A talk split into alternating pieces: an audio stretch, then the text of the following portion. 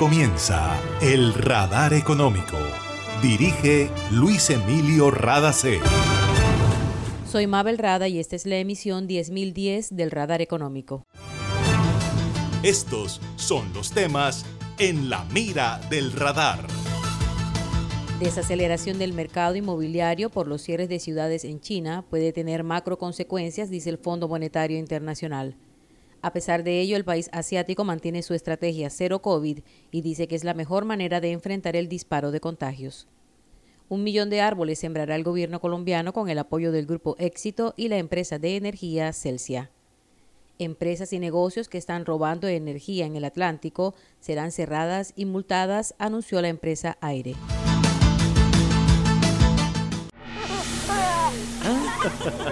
Una nueva energía se expande.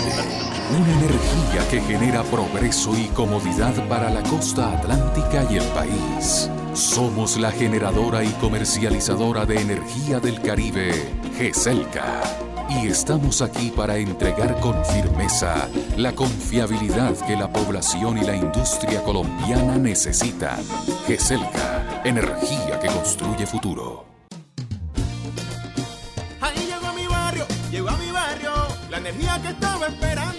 Con la que ahorro para seguir vacilando, todo el Caribe la estaba esperando. Conéctate con la energía que transformará tu barrio. Proyectos que mejorarán la calidad del servicio y te permitirán tener el control de tu consumo. DC a la energía que cambiará tu vida sin costo alguno. Y yo soy puntual con aire, me acompaña noche y día porque con aire disfruto la vida. Aire. Para reportar escapes o emergencias de tu servicio de gases del Caribe, marca la línea 164 desde tu teléfono fijo o celular y recibe la mejor atención de nuestro personal calificado de manera oportuna y eficaz. Línea 164, disponible las 24 horas, los 365 días del año. También puedes marcar a la línea nacional 018000 91 Tu línea amiga 164 de Gases del Caribe. Estamos contigo. Vigilado Superservicios. En el radar le contamos lo que está pasando en la economía. El 40% del consumo de gas de toda Europa depende de Rusia y Ucrania, y ese energético es clave para la cadena global de suministro. Por eso preocupa el aumento de precios y cómo se va a manejar esta situación a raíz de la crisis geopolítica de estas dos naciones que se sumó a los efectos de la pandemia en la economía mundial. Sin embargo, hay un problema todavía más delicado y es el de los alimentos. Hasta que estalló la guerra, poca gente sabía en América Latina qué tanto podrían afectarnos problemas aparentemente lejanos. Natalia Gil Betancourt, líder del equipo de investigaciones y análisis de la Sociedad Portuaria Regional de Cartagena, se refiere a este tema. Rusia y Ucrania, por ejemplo, representan el 29% del total de las exportaciones de trigo a nivel mundial, el 19% de las exportaciones de maíz y el 80% de las exportaciones mundiales de girasol. Si nosotros, digamos, hablamos en términos castizos, por así decirlo, toda esa cuenca del Mar Negro genera el 12% de las calorías que se consumen a nivel mundial. Y eh, muchos países, sobre todo países que están en el Oriente, países que están en África, dependen de las exportaciones de alimentos que se originan en, Rusia y, y, en Ucrania. Rusia también es uno de los principales proveedores de fertilizantes a nivel mundial Rusia y Ucrania también son los exportadores mundiales por excelencia de níquel, cobre, hierro, de neón, paladio, platino. Todos son insumos fundamentales, por ejemplo, para la industria automotriz, para la industria de telefonía móvil, para la industria aeroespacial. Estas son industrias, por ejemplo, que, durante la pandemia ya venían muy afectadas por las exportaciones, por, por digamos, todo la, el cambio en la dinámica de los patrones de consumo de las personas y pues claramente esta situación va a recrudecer la, situación. Era Natalia Gil Betancourt de la Sociedad Portuaria Regional de Cartagena. El mundo entero ya venía enfrentando la crisis de los contenedores relacionado con la oferta y demanda, con la falta de camiones en los puertos de Estados Unidos y desde hace unas semanas la falta de trabajadores en China para ayudar a movilizar las cargas. China está aplicando su estrategia de cero COVID a raíz del disparo de casos de contagio y hay confinamiento en 45 ciudades. Lo grave es que el encierro en Shanghái, que es el puerto más grande de China y un centro financiero destacado, no solo afecta a la economía nacional, sino a las cadenas globales de abastecimiento. Sin embargo, el Ministerio de Asuntos Exteriores de China defiende las medidas adoptadas en Shanghái porque considera que son seguras y eficaces, y ya expresó su malestar hacia la crítica de Estados Unidos que no está de acuerdo con la política de prevención de epidemias del país asiático. De acuerdo con Tobías Adrián, director del Departamento de Mercados Monetarios y de Capital del Fondo Monetario Internacional, dos fuertes choques está enfrentando la economía mundial. Una es la situación del COVID que obligó el cierre de muchas ciudades en China. The second uh, shock, and one that had occurred already earlier, is the slowdown in the property sector. El segundo, que ya se ha experimentado antes, es la ralentización del sector inmobiliario, dijo Adrián. El sector inmobiliario es un segmento muy importante tanto para la inversión como para el consumo en China, y algunas de las empresas de desarrollo inmobiliario más grandes del mundo están ubicadas allí.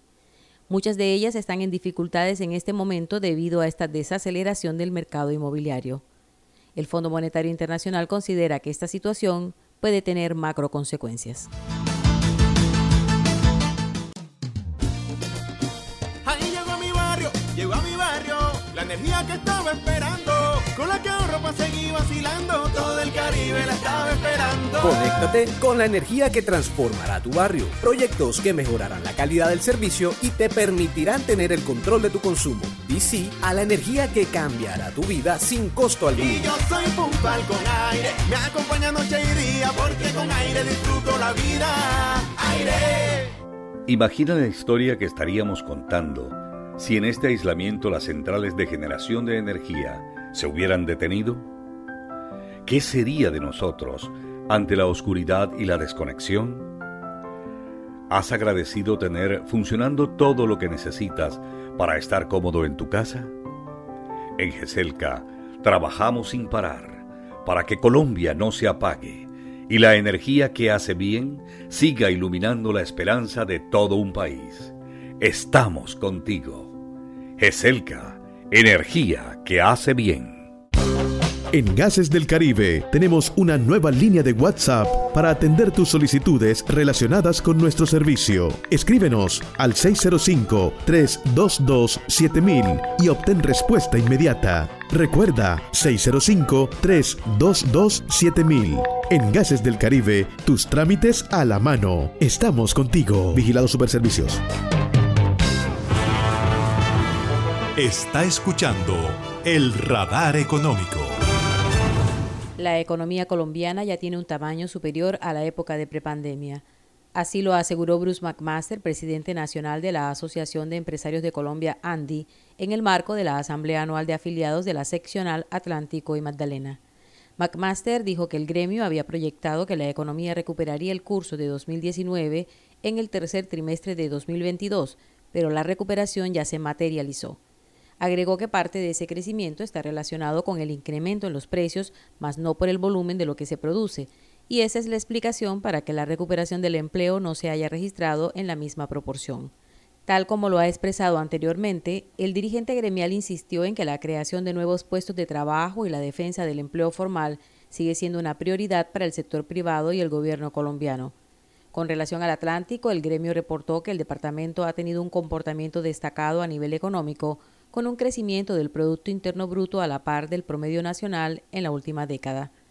Por su parte, Alberto Vives, gerente de la ANDI en Atlántico y Magdalena, dijo que la meta de la asociación es desarrollar y consolidar exponencialmente a Barranquilla, el departamento y la región, para que se convierta en uno de los mejores destinos de inversión del país, generando empleo de calidad y promoviendo el desarrollo social y sostenible.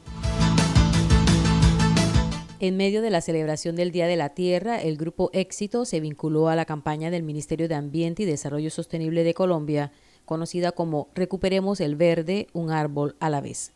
La compañía se comprometió a sembrar 500.000 árboles en ecosistemas estratégicos con el respaldo de sus marcas, proveedores, trabajadores y clientes.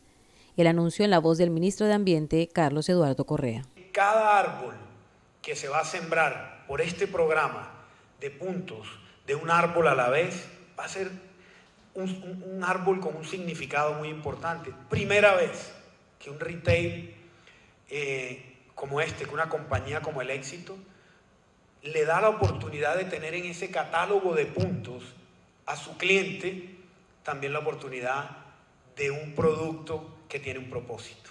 Con apenas 350 puntos, 470 puntos, que cualquier cliente que tiene una tarjeta de fidelización puede tener esos punticos ahí, mensualmente puede hacer su arbolito y reducir la huella, o al mismo tiempo mucha gente que tiene muchísimos puntos que se les van a vencer o muchos puntos que quieren también aportar a estos programas y que no solamente es un árbol, sino que pueden ser 10, 20, 30 árboles, que tienen la seguridad y la tranquilidad que ese árbol va a ser sembrado por la Fundación Celsia, por el grupo Éxito, que va a ser sembrado, que va a tener seguimiento, que va a ser cuidado, que va a ser cuidado, no es que dejamos una semillita ahí, creció el árbol y se plantó, no, va a ser cuidado y eso nos va a dar una garantía. Carlos Giraldo, presidente del Grupo Éxito, dijo que con esta alianza reafirman su compromiso con la protección del planeta y sus recursos naturales.